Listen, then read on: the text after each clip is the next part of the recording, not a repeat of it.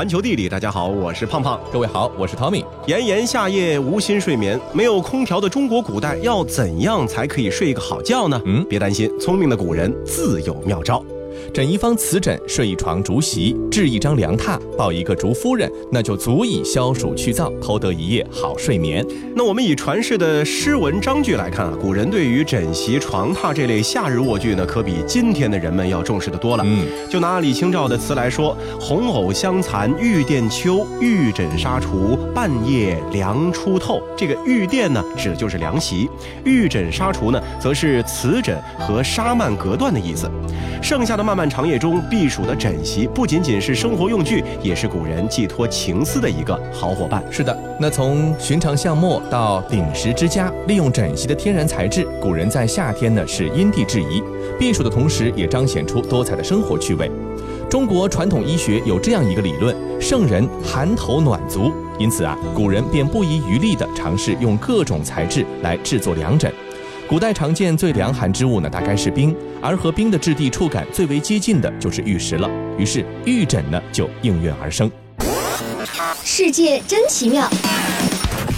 玉石从古至今都是十分珍贵的材料，以价格不菲的玉来制作枕头，这样小小的见手之物，即使在达官显贵之家，也被视为极奢侈的享受。因此，真正的玉枕可不是经常出场的寻常物，它一登场，定被视为稀世的宝物，备受宠爱。玉石凉枕呢，虽然说很昂贵，但是在皇家还有比玉枕更加珍贵的宝石枕。李白诗句中有言：“且留琥珀枕，或有梦来时。”那琥珀枕呢，也是确有其物。历史笔记小说集《西京杂记》中就有琥珀枕的记载，其两代主人是西汉成帝时最负盛名的一对姐妹，那就是赵飞燕和赵合德。一开始的时候呢，这个琥珀枕是妹妹赵合德的东西啊。后来呢，她把它献给了身为皇后的姐姐。赵氏姐妹宠冠后宫十余年，汉成帝更是为她们建立了玉阶金器、明珠翠羽的昭阳殿。殿内陈设有玉石基案和白玉床，床上铺着象牙席。单单是听着上述陈列啊，应该就可以感受得到此殿中的清凉爽快。也只有这样的殿宇，方能和琥珀枕相得益彰。对于中国古代的寻常百姓而言呢，这个玉枕也好，琥珀枕也罢，那都是连远观都难以实现的，更别提能够亲自拥有一个了。价格更为低廉的瓷枕呢，才是寻常人家消夏生活中的主角。制作精良的瓷，其实呢和玉呢有着非常大的相似性。茶圣陆羽就认为，越窑青瓷如冰如玉，邢窑白瓷泪血似银。那这个比喻呢，原是说行瓷做茶具呢逊于越瓷，但是如果说到制作枕头，如冰如玉也好，泪血似银也罢，都是避暑的非常好的材质。故而唐宋乃至于元明清时期，瓷枕呢也是一直十分流行的。这个瓷枕的造型呢，可以说是千变万化的。夏天枕来最舒适的到底是哪一种瓷枕呢？北宋宰相王安石就有一套自己的悬枕度夏经验谈。他最中意的度夏瓷枕呢，其实是瓷枕当中造型最朴素的四面束腰大方枕。四面束腰大方枕，四面相同，不分枕面和枕座，可以翻面转动。王安石对其的喜爱已经到了恨不得见人就推荐的地步。介父兄，多日不见，甚是想念。最近可好啊？啊，君师兄，别来无恙啊！托了他的福，我过得还算不错，至少能睡得踏实。呵。究竟是什么灵丹妙药，竟能让介父兄在这炎炎夏日安然入眠，一觉睡到大天亮？你是有所不知啊，我最近是吃也吃不好，睡也睡不着，别提有多难受了。那就是它，看似平凡无奇的四面束腰大方枕。哎，偷偷告诉你，夏日昼睡方枕为佳。不知介父兄可否稍作解释？这方枕为佳，究竟佳在何处呢？哎呀，我看你呀，真的是被暑热给热晕了。道理不是明摆着吗？方枕的一面睡久了，枕热了，还可以翻过来枕凉的另一面。别的枕头只有一面可以用，自然就不如方枕睡得舒服啦。哎呀呀，你瞧我这脑瓜子都不灵活了。得嘞，我这就吩咐下人去给我置办一个方枕。告辞，告辞。王安石的这个秘方啊，据说后来呢被南宋诗人杨万里给学到手了。他在诗中写：“竹床一变两头冷，瓦枕翻来四面凉。”瓦枕呢，其实就是瓷枕的一个代称。一张可以到处摆放的竹席，一枚可以四面清凉的瓷枕，就是杨万里的避暑神器了。那有了凉快的枕头，还得有凉快的床席来摆放，才能够睡得清凉。藤竹材质呢是简便易得，而且避暑效果呢也不比玉床牙垫逊色多少。深受人们喜爱的竹席子也因此得了不少的爱称，比方说黄琉璃，又比方说夏青侯。行走小百科。竹店最重要的产地在湖北蕲州，此地盛产的蕲竹色泽莹润，竹面轻软。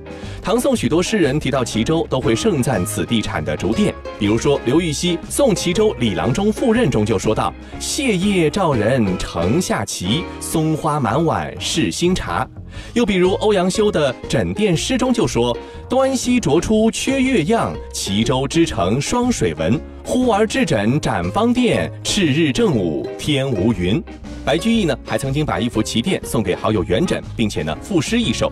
元稹夏日独卧其上，想着好友的拳拳深情，想必呢会更增一分清凉。那想要在夏天过得舒坦，除了竹席子，沙橱也是一个好帮手。所谓沙橱呢，也叫葛橱，是以沙葛为围帐，间隔出的独立空间。沙葛轻薄细密，既可以躲避夏日蚊虫的侵袭，又是清凉透风。怪不得啊，陆游会在沙橱中睡的是不亦乐乎。沙橱竹垫睡正美，鼻端垒起金童奴。想要安稳度夏，除了得把家居用品置办齐全之外，还少不了一样水果的陪伴。没错，它就是人见人爱的西瓜。不爱吃榴莲的人呢，比比皆是；不接受火龙果的人呢，也是大有人在。可是很少听说过有谁不喜欢吃西瓜的，特别是冰镇过一段时间的西瓜，一口下去，汁水横流，透人心脾。感觉啊，经过酷日炙烤之后，缩短的血槽瞬间呢也都被填满了。可是如今稀松平常的西瓜其实并不普通。为了让大家都能够享受到自己的美味，西瓜呢可以说是费了一番力气的。嗯，瓜如其名，西瓜呢其实就是一种从西边传来的瓜，它的原产地在非洲，具体点呢是非洲中南部的撒哈拉沙漠地区。如今的撒哈拉沙漠附近啊，依然有西瓜属的几个野生物种分布。但是啊，这些西瓜的亲戚瓤不红，汁不甜，和我们现在吃到的西瓜驯化前一样，有着白色的瓜瓤，还带有大量大颗的种子，并且种子内富含有毒又味苦的葫芦素。这些野生西瓜一般是当地野生动物用来补充水分的，人是不会采摘食用。嗯。西瓜传播到北非的时间呢，至少是在四千年前。根据埃及出土的古墓壁画上的瓜藤瓜叶图案，以及伴随出土的古代西瓜子等物品呢，我们得知，古埃及时候的人们应该就已经开始种植西瓜，并开始初步的选育了。西瓜走出非洲进军世界的时间呢，则要晚得多，它是近一两千年的事情。传播到中亚的时间大致是在公元前一两百年。那此时一些西域国家已经开始少量的种植西瓜了。而至于西瓜是何时传入我国的，一般认为呢是在五代时期。这个时候啊，西瓜从周边的西域诸国就近传播到了回鹘地区，也就是现在新疆的北部。契丹西征回鹘的时候呢，得到了西瓜的种子和种植方法。然后金国又从契丹引种西瓜。再之后，西瓜传入中原地区呢，则是南宋时期金国通问使洪浩再从金国返乡时带回的。随后啊，西瓜就逐渐在长江南北推广开来了。从落地中原到现在，西瓜在中国人民的心目中的地位呢，也是日渐高涨。毕竟啊，这个西瓜呢是应季的消暑好物，产量呢也是连年高涨。我们就以二零一三年的数字来看啊，当时啊，西瓜的世界统计产量是一万零九百二十七点八万吨，中国呢就占了其中的七千二百九十四点三八万吨。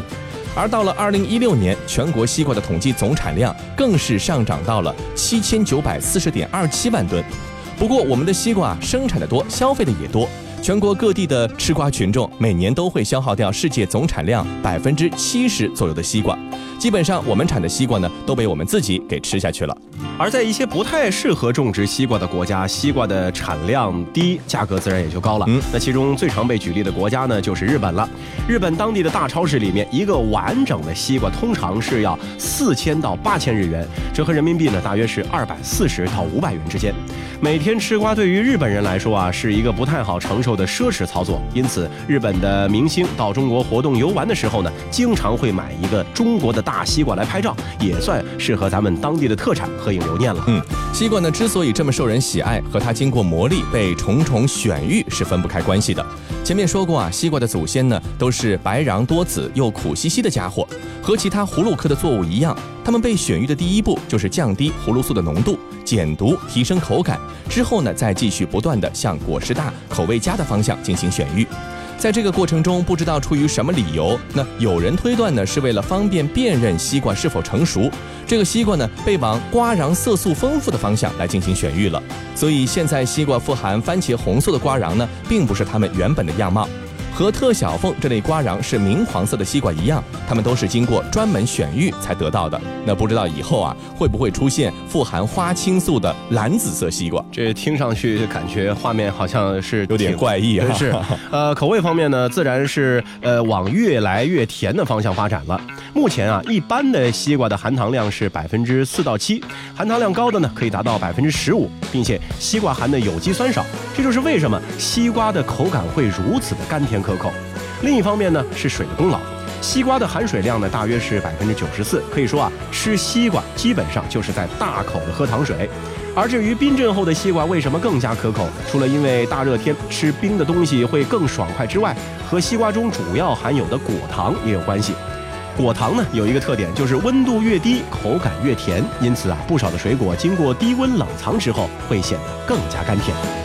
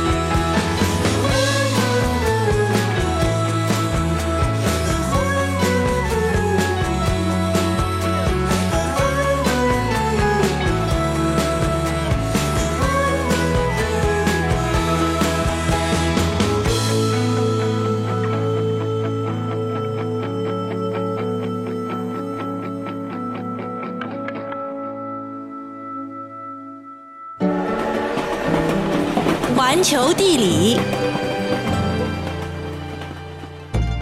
欢迎回到环球地理，大家好，我是胖胖。各位好，我是 Tommy。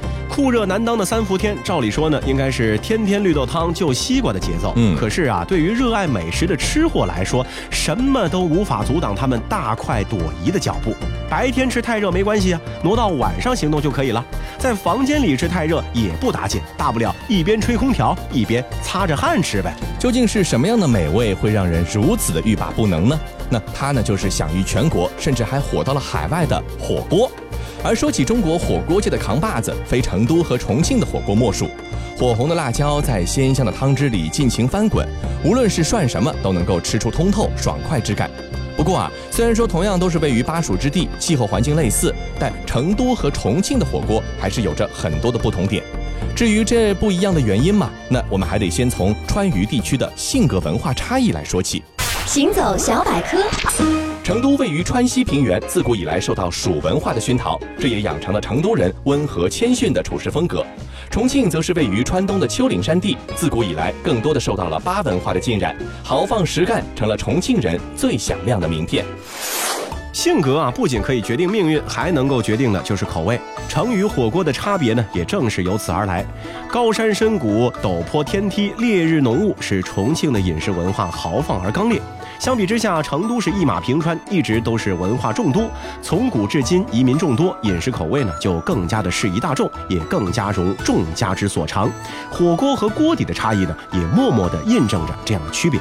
重庆老派火锅呢，大部分在制作的时候呢，火候呢是以六到七成为主，越煮越辣；而成都新派火锅炒制火候呢，以八到九成为主，而且呢喜欢用干松、香茅草、千里香、灵草等香料。虽然说逊了一份辣，但是却赢了一段香。再者啊，由于两地地形不同，主要火锅用油呢也是不一样的。成都地处平原，有充足的粮食作物，所以一般会用菜籽油，也就是清油来做底油。重庆呢，则是山城水滨，码头贩运的牲畜呢，也是就地宰杀，动物油脂呢相对便宜，所以呢，一般会用牛油来做底油。说到成都和重庆两地火锅的差异啊，其实从当地火锅店的取名当中啊，也能看出来。呃，不管火锅发展了多久了，成都本身风格呢，因为是偏文艺的，所以火锅店的名称也是继续走文艺风。嗯，而重庆老牌火锅之名啊，则是有一股着江湖豪气啊。所以说你现在去重庆的话呢，看到的火锅店名应该说都是相当接地气的。至于原因呢，还是和两地的文化差异有关系。成都千年不改名，也是文艺了千年。中国第一部文人词总集《花间词》里呢，收藏了十八位文人的作品。除了温庭筠、黄甫松、何宁与蜀无关，其余要么是生于蜀，要么是幻于蜀。其内容呢是艳丽香软，文艺的发酸。然后一直文艺着，就影响到了火锅的店名。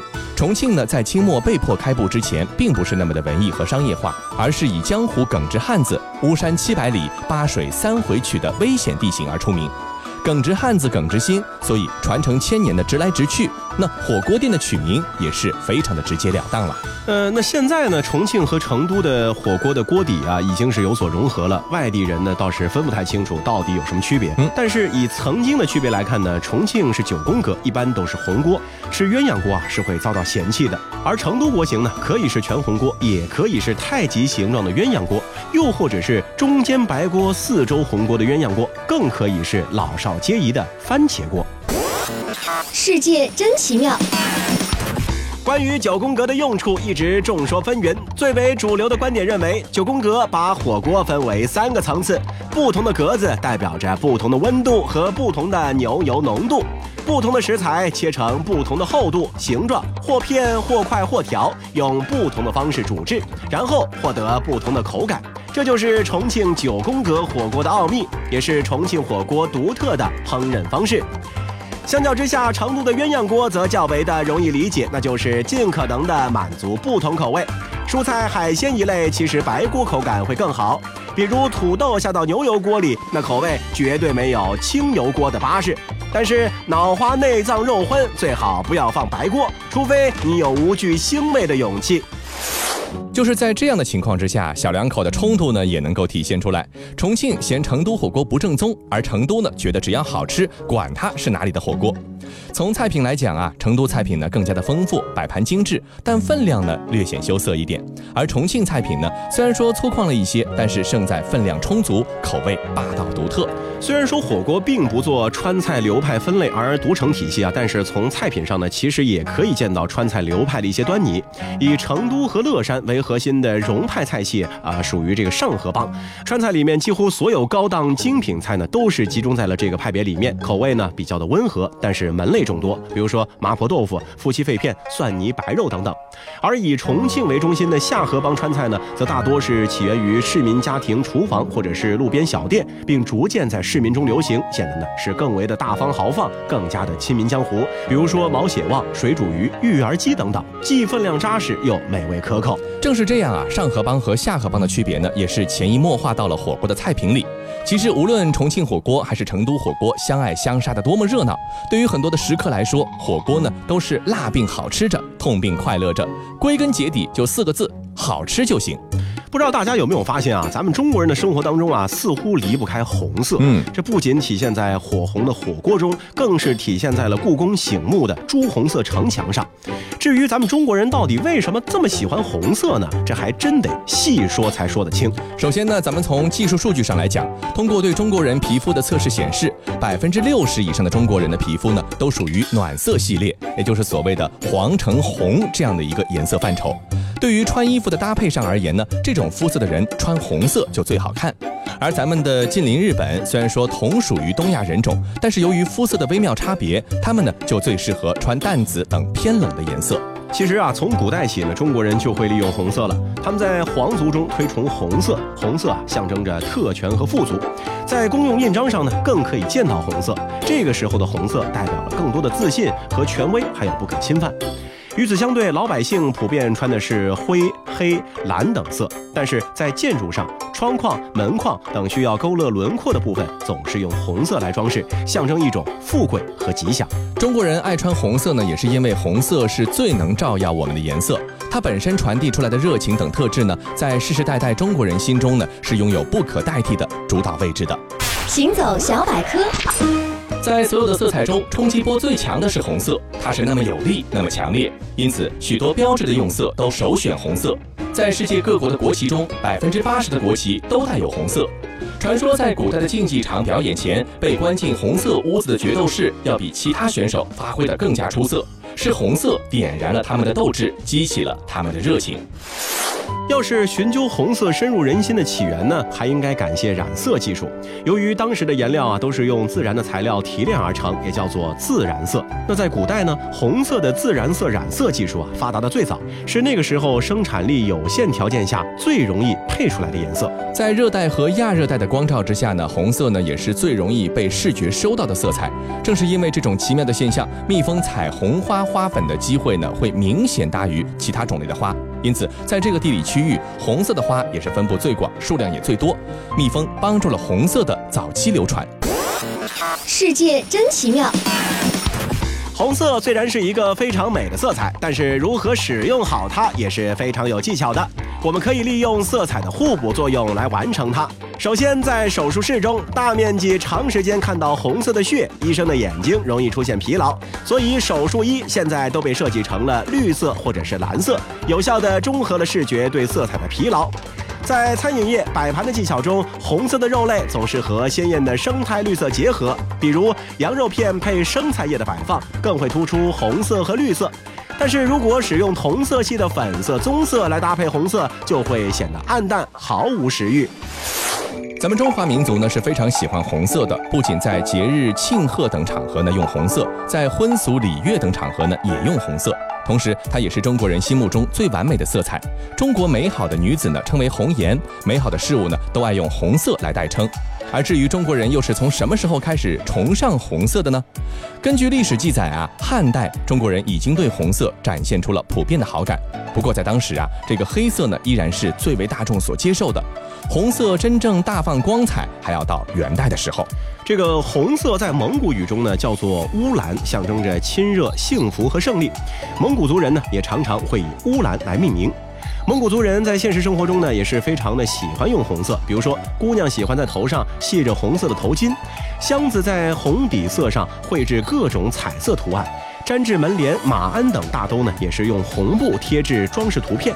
在蒙古族建筑中的房梁、明柱、壁画上，红色啊也是最常用的颜色。蒙古族崇尚红色的这样的一个传统呢，由来已久。人们对红色的喜爱和他们崇拜火的历史传统影响有着不可分割的关系。蒙古人崇拜火，认为火以其红色的光芒照耀着人间，给人以温暖。久而久之，火的颜色红色也就成了亲热、幸福和胜利的象征。因此，元明清的建筑呢，也大多喜欢红色。房子呢，就是住的，幸福是第一位的嘛。好了，以上就是本期节目的全部内容，非常感谢各位的收听。那如果说您喜欢我们的节目呢，也非常欢迎大家来订阅我们节目的专辑。本期节目就是这样，我们下期再见。